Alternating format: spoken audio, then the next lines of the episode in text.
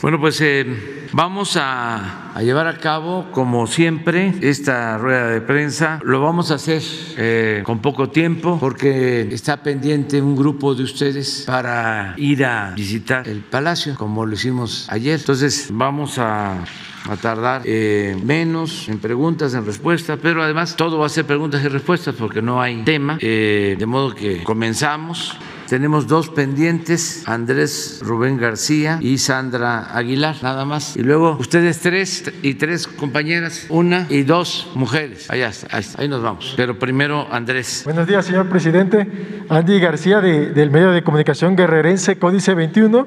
Tengo dos preguntas, presidente. Eh, la primera, preguntarle sobre el caso de la defensora de derechos humanos, Kenia Hernández, defensora de derechos humanos y guerrerense, quien se encuentra recluida en un penal de máxima seguridad en el estado de Morelos. Presidente, diversos organismos, organizaciones sociales y civiles se han pronunciado por la libertad de Kenia, toda vez que aseguran que la detención fue arbitraria y con toda la intención de perjudicarla por parte de la CEPUFE, a raíz de varias manifestaciones en las que participó la activista, sin ser ella la organizadora de dichos eventos, por lo que ya más de un año en la cárcel injustamente. Recientemente estuvo más de 50 días en huelga de hambre, lo que dañó su salud y su integridad física, en protesta por la lentitud de su proceso. Preguntarle si tiene conocimiento del caso, presidente, eh, y si por ser una acusación del orden federal usted podría darle una especie de indulto, tomando en cuenta que es un activista que trabaja a favor de los más necesitados? Esa es la primera pregunta. Pues vamos a pedirle a Alejandro Encinas que atienda el caso, si te parece, y que me dé un informe sobre la situación de la compañera y vamos a responder lo que estás este, planteando, lo que estás pidiendo, si te parece. No le, no le han hecho caso que ya lleva varias, varias este, peticiones, pero no, su, proceso ni siquiera ha Hoy comenzado. mismo te van a atender. Gracias. ¿Sí? sobre esto y vamos a tener la respuesta pronto. Gracias, señor presidente. La segunda pregunta, señor presidente, el domingo tuvo usted una reunión con la gobernadora de Guerrero, Evelyn Salgado Pineda, y autoridades de la montaña guerrerense eh, Salgado Pineda, desde que comenzó su gestión, ha seguido los preceptos de la 4T, que son transparencia, honestidad y austeridad, y se ha coordinado desde su llegada con la alcaldesa de Acapulco, Abelina López Rodríguez, quien también ha seguido su ejemplo y en poco tiempo ha demostrado que se puede trabajar con transparencia y con regeneración financiera. Preguntarle, señor presidente, si habrá algún presupuesto extraordinario para abonar a la transformación y a mejorar la calidad de vida de las familias guerrerenses y sobre todo en puerto de Acapulco, que es de los más famosos y conocidos del mundo, pero que presenta un gran detrimento financiero. Muchas gracias, presidente. Sí, estamos trabajando en Guerrero. Es un estado prioritario por la situación de pobreza, de abandono, de marginación. Es de los estados que más apoyo está recibiendo de la federación, como Chiapas, como Oaxaca pero estamos también conscientes de que hace falta más. Ahora se atendió con un presupuesto especial a los municipios de la montaña, pero pues se requiere en todo el estado y vamos a seguir ayudando. En el caso de Acapulco se está invirtiendo eh, para la realización de obras urbanas en colonias populares, lo está haciendo la Secretaría de Desarrollo Urbano, eh, ya se rehabilitó el papagayo eh, y vamos a atender una demanda que tienen en Acapulco sobre el manejo de aguas negras. Ya nos comprometimos de que vamos a apoyar y eh, vamos a seguir atendiendo a la gente, los que fueron afectados por el sismo, que una inmobiliaria no quería reconocerles nada. Sí, se les está ayudando y vamos a seguir apoyando. Eh, tiene esta encomienda la directora de Protección Civil, Laura Velázquez, y va a continuar este, atendiendo en Acapulco y desde luego todo Guerrero. Vamos a seguir apoyando. Y estamos eh, muy contentos con el desempeño de las dos compañeras, la presidenta municipal de Acapulco, que es eficaz, ella llegó a vivir a Acapulco, es de Oaxaca, es como la presidenta municipal de Tijuana, que también es de Oaxaca, grande, y son muy buenas las dos, las apoyamos mucho. Y la gobernadora Evelyn Salgado está trabajando, eh, atendiendo a la gente, no para, me consta de que está visitando todos los municipios, 81 municipios eran anteriormente, ahora ya hay cuatro más, 85 municipios y eh, se está atendiendo a la gente y es muy buena gobernadora y cuenta con todo nuestro apoyo. Eso es lo que puedo contar. Muchas gracias, señor presidente. Sandra. Presidente, buenos días. Sandra Aguilera de Grupo Larsa Comunicaciones. Presidente, antes que nada le quiero dar las gracias, bueno, le mandan dar las gracias por los cuarteles de la Guardia Nacional en Tierra Caliente, Michoacán donde está Aguililla, Huacana y todas las demás entidades de esta zona, que como usted sabe son las más pobres del Estado. Están padeciendo la presión de los cárteles. Entran constantemente hombres armados para llevarse a los padres de familia y jóvenes. Los usan para sus barricadas, dejan a las mujeres con sus hijos en una calidad precaria. No tienen comida ni mucho que cosechar. Presidente, hay mucha pobreza y drogadicción. A las jovencitas se las llevan para prostituirlas, ya que son presas fáciles, porque no hay trabajo ni escuelas. Falta mucha infraestructura, carreteras. Es muy propicio para la siembra y tráfico de estupefacientes. Le solicitan, presidente, programas de fertilizantes y el programa Sembrando Vida, que ahí no ha llegado. Eh, ellos manejan el limón, el mango, la papaya, pero que se los entreguen a los campesinos directamente. También le piden, por favor, una universidad Benito Juárez para que haya oportunidades de estudios y de trabajo. Además, solamente hay dos hospitales y las pequeñas clínicas que existen no tienen medicamentos ni doctores, ya que los doctores se van por miedo a que sean llevados por el crimen organizado. Esa es, bueno, mi primera pregunta. Y la segunda, presidente, estuvimos en Jalisco eh, con lo, que son los artesanos de Tonalá. Dicen que el gobierno del estado ha recibido apoyo federal para hacer vías. Ha hecho el gobernador, de hecho acaba de, de inaugurar la línea del transporte BTRI llamado macroperiférico. Sin embargo, los artesanos de Tonalá quedaron excluidos. Cabe mencionar que también los dejaron fuera de la línea 3 del tren ligero. Desde su planeación en el sexenio pasado, faltando solo cuatro kilómetros para conectar con el centro de Tonalá, fue la última estación de Tlaquepaque y así lo dejaron. La gente trabajadora, obreros, artesanos, se sienten excluidos del gobierno estatal por ser pobres. Dicen que solo benefician a la clase media y alta. Siempre se han, se han dejado de lado al oriente de la ciudad.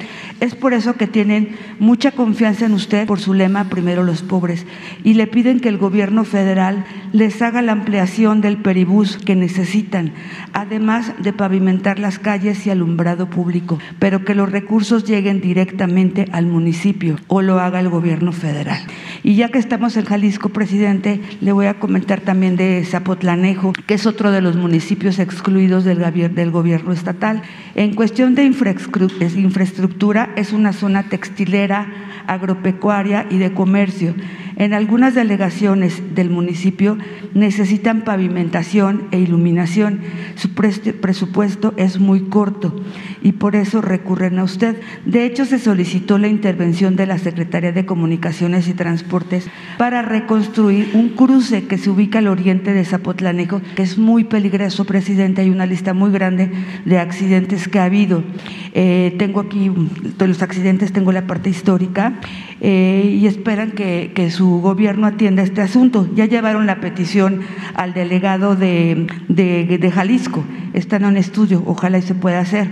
Eh, mm, presidente, ya que estamos con la Secretaría de Comunicaciones y Transportes, yo hice una denuncia hace más de un año con el, el ingeniero Organes me atendió amablemente de estas denuncias de corrupción. Sin embargo, las turnan a la Secretaría de la Función Pública y de ahí ya no pasa nada. Tenemos el caso de un funcionario, Sedano Rubio, que se auto-otorgó permisos para poner escuelas, verificentros y clínicas, que por cierto, por no actuar rápido la Secretaría de la Función Pública, el señor ya traspasó todo, ya no tiene nada, pero él sigue en función.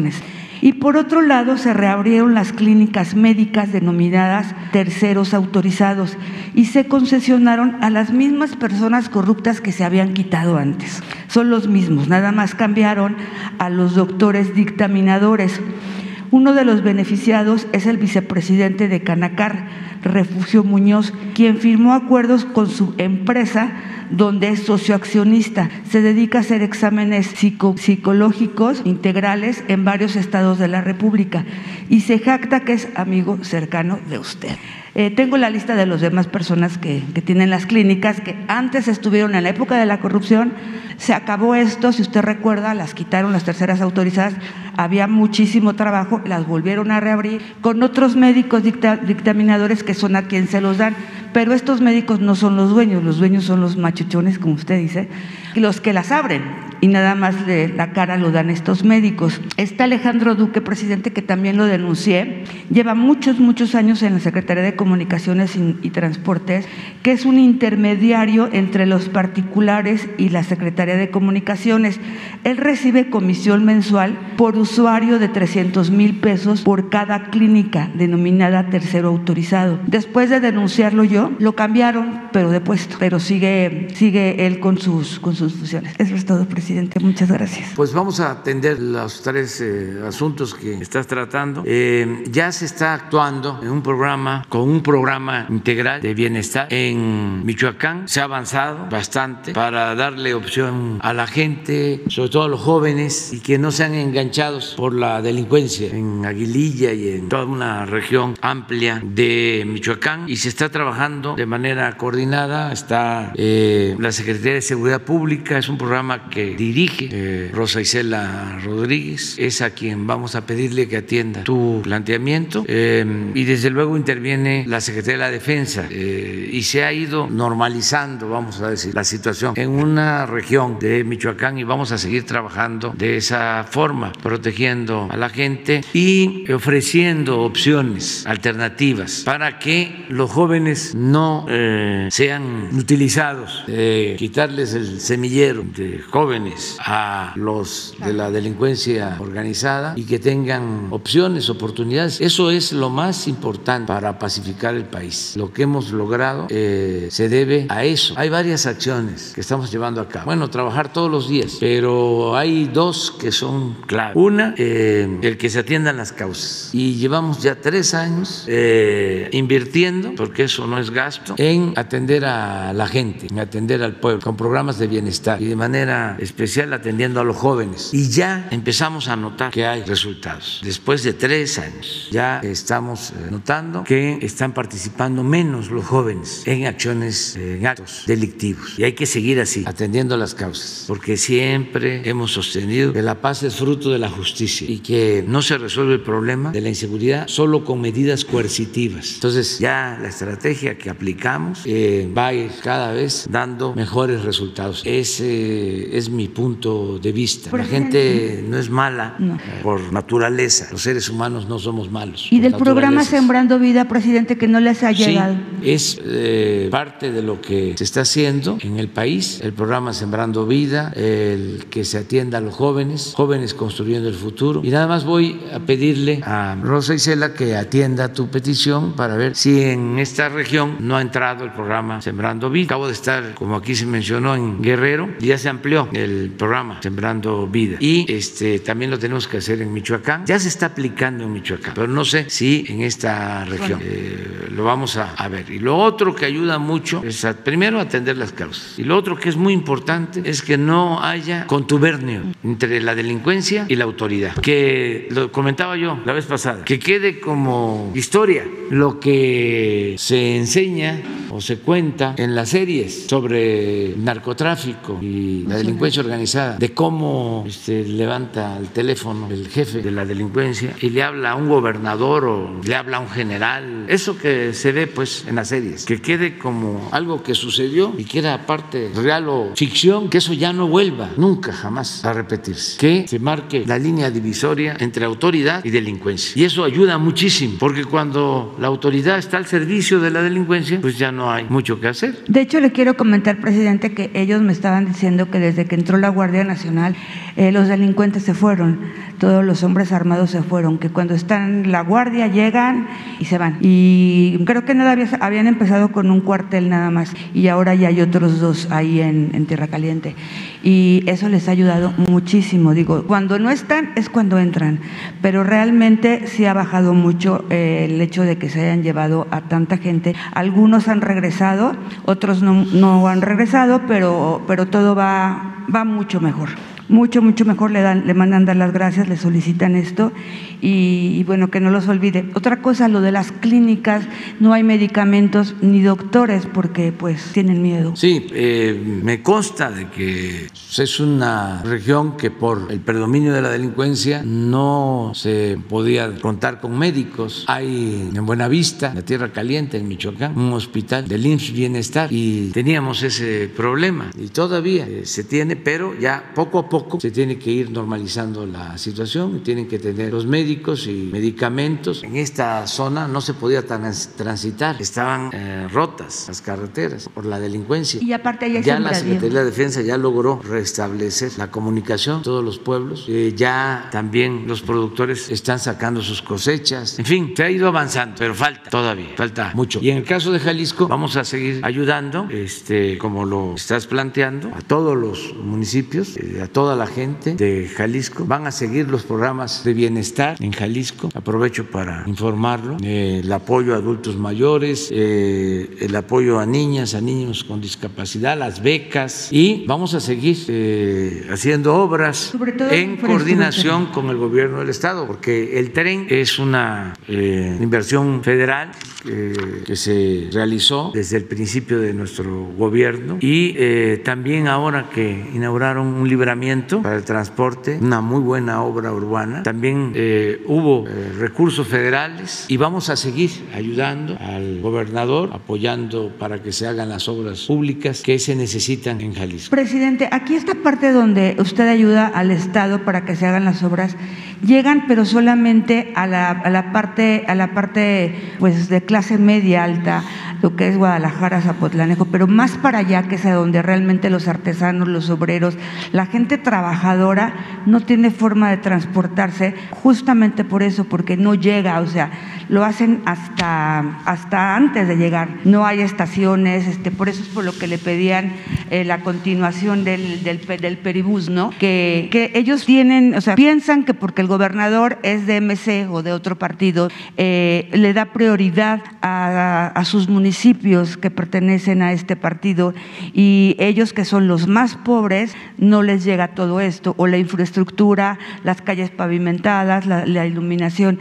Es por eso que ellos quieren ver con usted que sea directamente o que la Secretaría de Comunicaciones y Transportes o los municipios puedan manejar esto. Sí, tomamos nota. Puede ser que se este, excluya en el caso de estas obras. No lo estoy afirmando. De lo que no tengo duda es de que todos los programas de bienestar llegan en Jalisco a todos los municipios, hasta las comunidades más apartadas. Hay pensión para adultos mayores, hay becas para jóvenes, en todos lados. Eh, no hay eh, distinción. Pero de todas formas vamos a buscar este, una eh, comunicación con el gobierno del estado para ver sobre estas obras. Y ya por último lo de la, la, denuncia que hice de la Secretaría de Comunicaciones y Transportes, pero más que nada es la función pública la que no le da seguimiento. De hecho, la de Pemex que tiene tres años desde que usted inició, no ha habido. Te lo pedimos a Roberto Salcedo, si te parece. Por favor, presidente. Sí. Muchas gracias. Muy bien. Ahora sí vamos, compañero. Eh, buenos días, señor presidente Demián Duarte del Sonora Power de Telemax y Radio Sonora.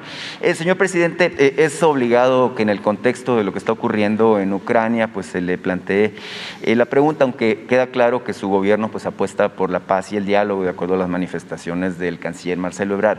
Hay una situación derivada y es que cuando se dan este tipo de conflictos, eh, la economía es el primer elemento que bueno comienza a estar en riesgo El tema lo planteaba usted ayer del abasto de gas para, para, alimentar las plantas generadoras de electricidad. Sin embargo, derivado de las tensiones y ahora sí del conflicto, los precios del petróleo están subiendo. El Brent del Mar del Norte subió arriba de los 100 dólares en la jornada de ayer.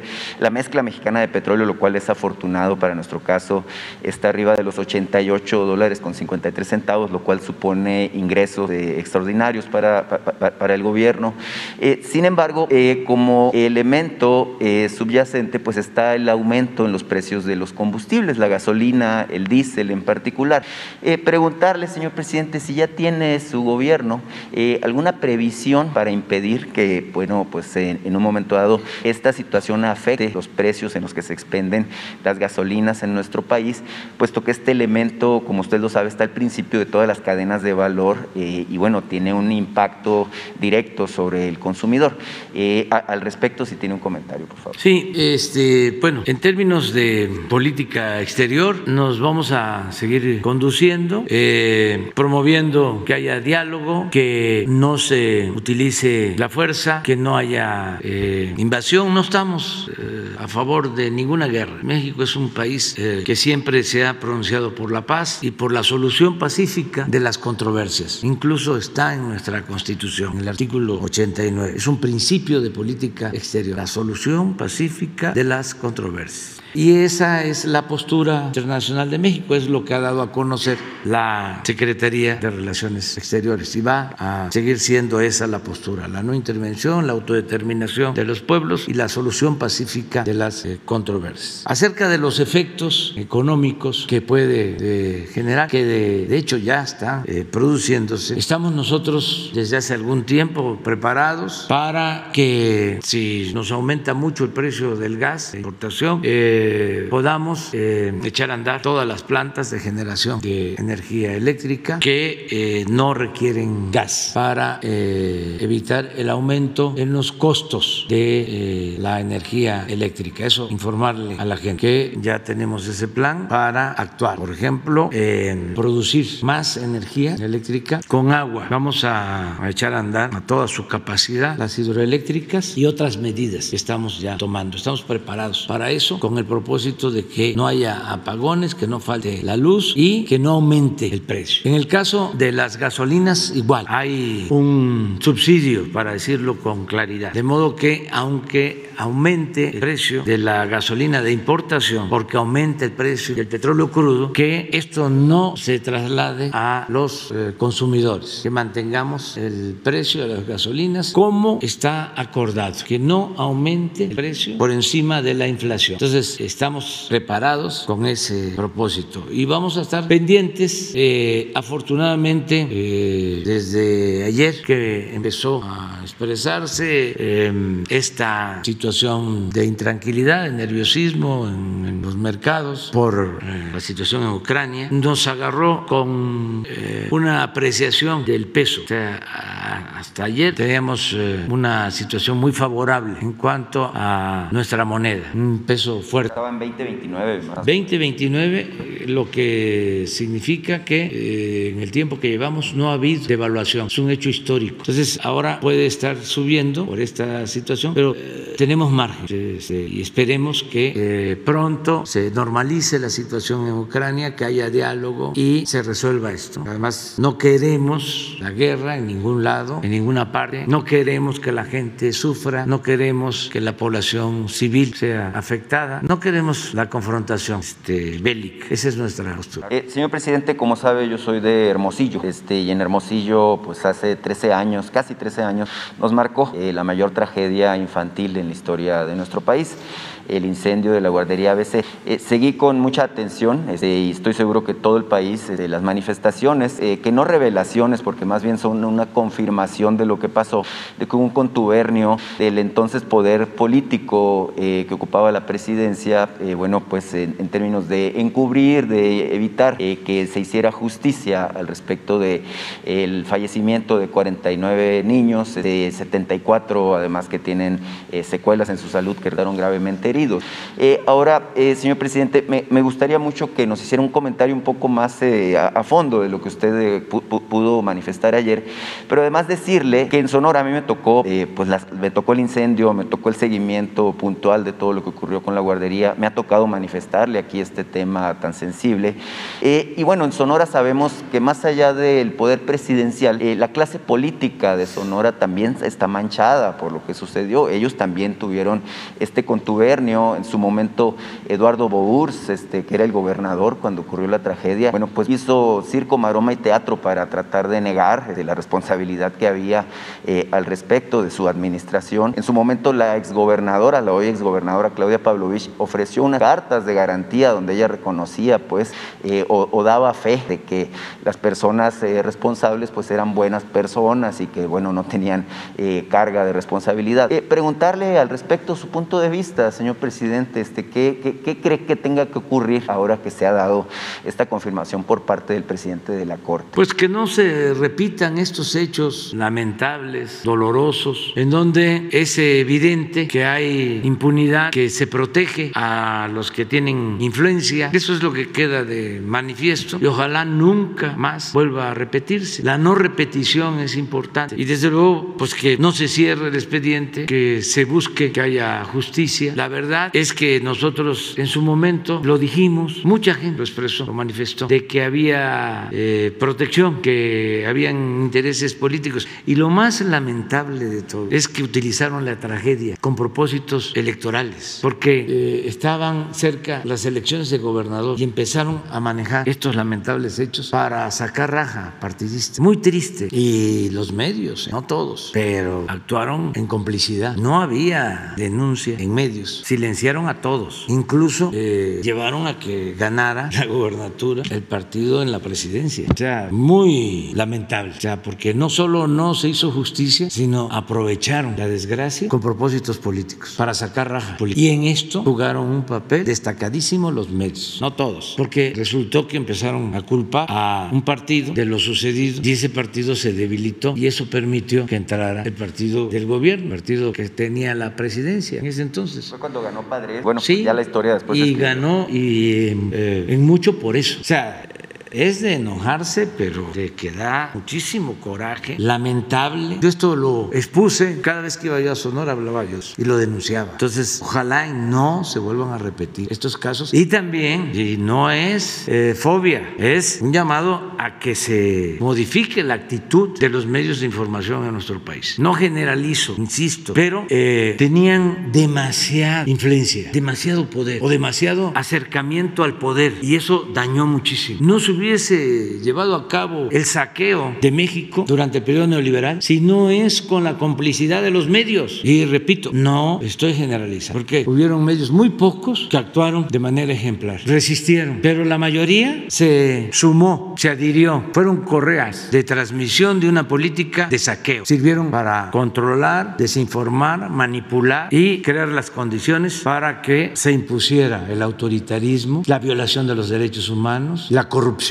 y la violencia. Ese es el eh, resumen. Son de las cosas que ya no deben volver a ocurrir. Esa es la lección. Y lo que declaró el ministro de la Corte, Arturo Saldívar, es real. Le creo porque él es una gente recta, lo considero una gente íntegra y a los que están más preocupados este, por preguntar por qué se cayó durante tanto tiempo, porque ahora es eso lo que le cuestionan, ¿no? Que por qué guardó silencio 13 años. En vez de estar pidiendo cuentas a los responsables, porque independientemente del tiempo, esto no prescribe, pero también les digo, yo ya conocía esta eh, versión, está en el expediente sobre el caso y están las resoluciones de los ministros que votaron a favor, carpetazo, existen pruebas. Y está lo que rechazaron, que fue lo que propuso el ministro Saldívar. Ahora que nosotros retomamos el asunto, estamos apoyándonos en ese testimonio. Es lo que se le presentó a la fiscalía, ese mismo testimonio, para que se imparta justicia. Además, estaba yo eh, revisando y creo que en otras ocasiones ya se había dado a conocer, no sé si por el propio ministro Saldívar, pero ya era este, de dominio público público, o sea, ya eh, lo habían dado a conocer en un libro y en eh, revistas o reportajes. O sea, no es una cosa así de que en 13 años no se sabía nada. ¿Y por qué hasta ahora?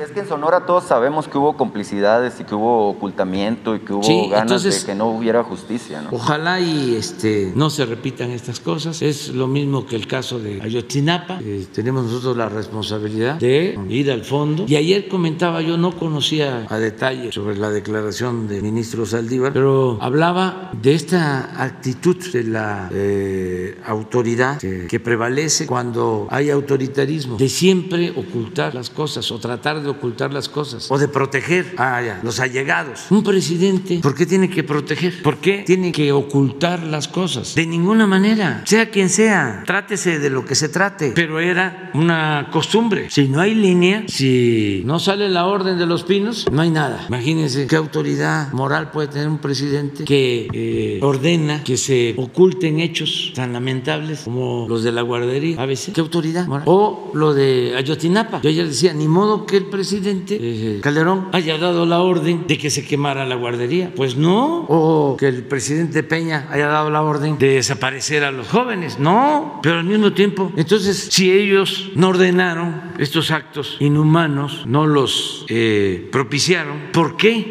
encubrir? ¿Por qué no transparentar lo que sucedió? Decir la verdad. Entonces, nunca más impunidad, nunca más ocultar las cosas, decir la verdad, no mentir y no proteger a familiares, no al nepotismo. Ahora que salió lo de José Ramón, estaba seguro de que no había ningún conflicto de intereses. Estoy absolutamente seguro. Pero de todas maneras, este, ordené de que se abriera la investigación o que se diera respuesta a las denuncias presentadas. El que nada debe, nada teme en la fiscalía. Y cuando la empresa petrolera vino y dio un dictamen, mi instrucción al director de Pemex, preséntalo, que se integre a la investigación que tiene la fiscalía, que estaba pidiendo el INE, eh, el expediente sobre mi hermano, el INE. Entonces me consultaron que si que opinaba, entreguenlo, entreguen el expediente. Pero la fiscalía consideró de que tenía que este, verlo de acuerdo al procedimiento legal con el Poder Judicial. Pero yo soy partidario de la transparencia por convicción. Además, fíjense lo eh, elemental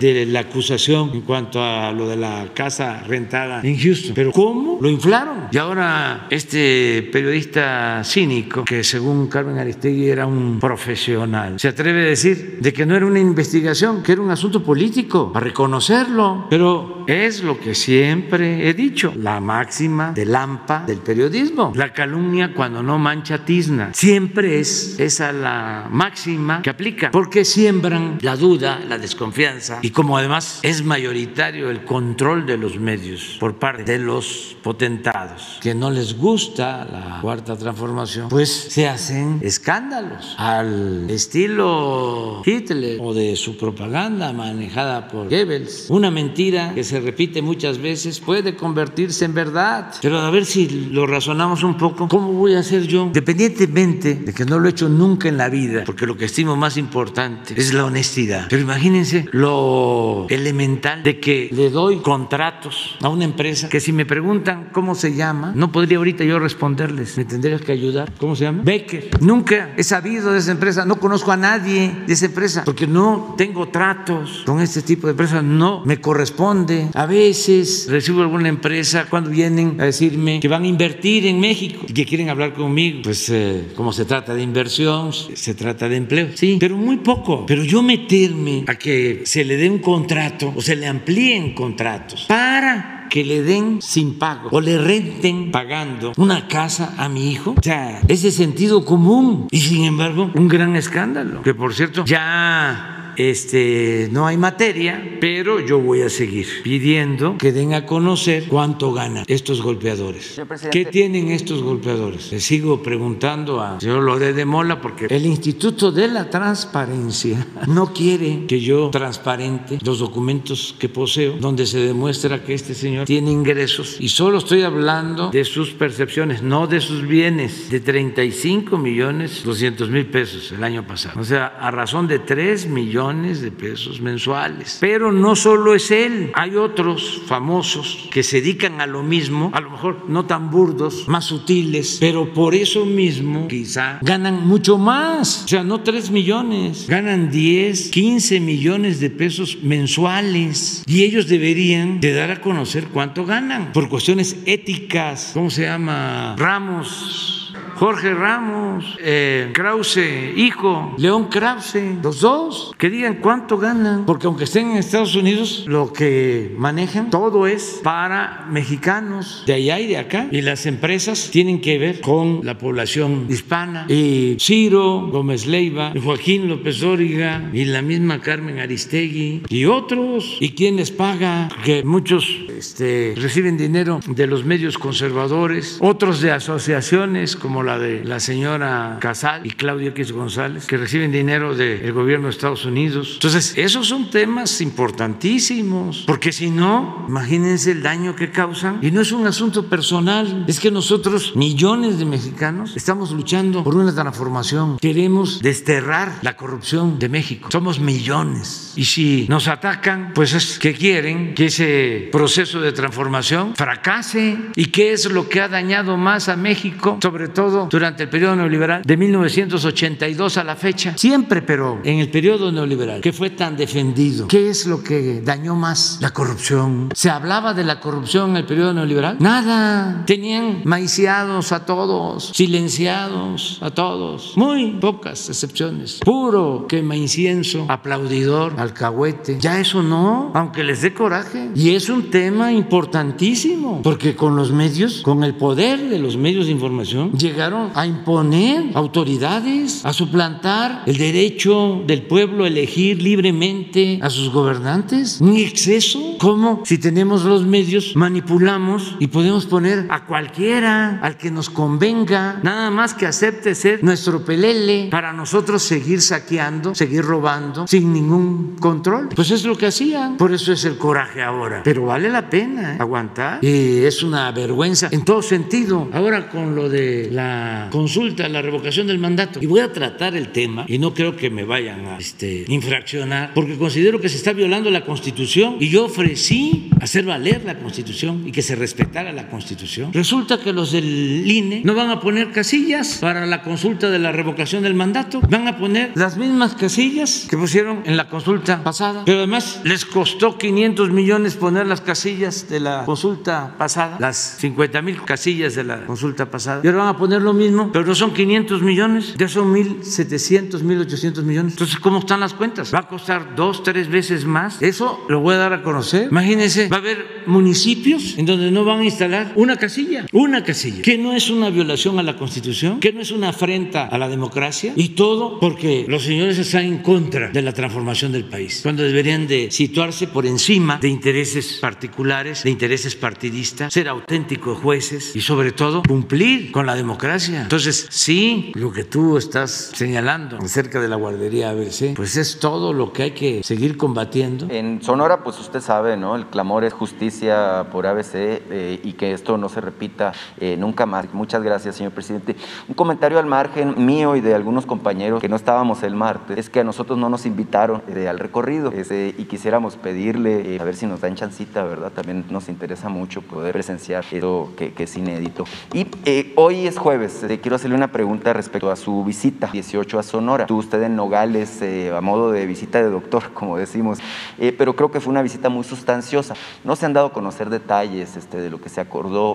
por supuesto, sería muy interesante saber si se va a avanzar con el tema de sacar las vías del ferrocarril, la construcción de una garita adicional, un proyecto grande de infraestructura que entiendo pues va a permitirnos conectar la frontera de Nogales con el gran proyecto que ya anunció usted del puerto de Guaymas, donde se van a invertir más de 5.400 millones de pesos, si mal no recuerdo, eh, con el ánimo incluso de establecer un corredor fiscal eh, de la frontera con Arizona hasta el puerto, lo cual obviamente nos trae traería enormes ventajas competitivas a Sonora y a la región noroeste de México e incluso al suroeste de los Estados Unidos. Si, si nos puede comentar y muchas gracias. Pues ya estamos este, trabajando, nos comprometimos en el caso de Nogales a construir un libramiento eh, ferroviario para que el tren de carga no pase por la ciudad como ha sucedido desde el siglo XIX que se fundó ese ferrocarril, desde la época de Porfirio Díaz. Entonces creció la ciudad y la vía partió en dos, la ciudad, y ahora va, vamos a construir eh, un libramiento ferroviario para que no pase ya el tren de carga por la ciudad, recuperar todos esos terrenos con el propósito de urbanizar Nogales, con espacios para la diversión, para el deporte, integrar toda esa zona al desarrollo urbano y eh, ya se está viendo el nuevo trazo y se está hablando con las empresas ferroviarias que están asociadas, que eso favorece la empresa que es el Grupo México eh, y la empresa estadounidense que es socia del Grupo México, o trabajan de manera conjunta. De modo que ahí no hay problema, ellos están de acuerdo. Lo que estamos buscando es el cambio también de la aduana y eh, se está haciendo la gestión con las autoridades locales y tiene que haber en este caso una autorización especial del presidente Biden. Por eso a la reunión que tuvimos eh, nos acompañó el embajador de Estados Unidos en México, en Salazar, que ha estado ayudando en este proyecto y en otros y eh, en el sureste. Es un embajador que eh, trabaja este, en bien de las dos naciones y es respetuoso. Ojalá y antes de que eh, suelten un tuitazo del Departamento de Estado le pregunten al embajador, porque no creo que lo hayan tomado en cuenta. Bueno, no quiero, me quiero meter en eso, porque él es este, pues, eh, muy conciliador. Entonces estuvo con nosotros y está apoyando y eh, estamos buscando que se dé esta autorización. Ya que tomamos el acuerdo, para eso fui, de que se encargue de coordinar el proyecto Alfonso Durazo. Ayer estuvo, o antier, Alfonso Durazo, en Nogales, porque ya está viendo lo del derecho de vía, ya tenemos también los fondos, eso es importante. Todavía no se tiene el proyecto ejecutivo, eh, pero ya eh, hay una propuesta de alrededor de 5 mil millones, un estimado. Va a estar a cargo de la Secretaría de la Defensa, la obra. Es un estimado, porque lo primero es hacer el proyecto ejecutivo para saber exactamente cuánto va a costar. O ya se nos terminó el tiempo, se quedas pendiente tú, tú y los tres, y vámonos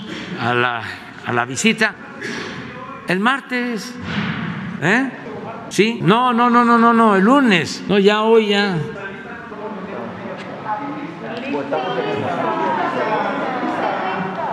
Sí, pero ustedes sí, porque ya que ya quedamos, el lunes, ¿sí? O si quieren mañana, porque nos vamos hoy en la tarde, vamos a Colima. Mañana va a ser eh, la reunión de seguridad y la conferencia en Colima y el lunes aquí en la Ciudad de México. Vámonos, sí, el lunes, sí. Solo los que no fueron ayer, ¿no? Para que tengamos el- las mismas condiciones. Por eso, vayan ahora. Sí, Jesús, como ellos no estuvieron, que, que también nos acompañen de una vez. Vámonos.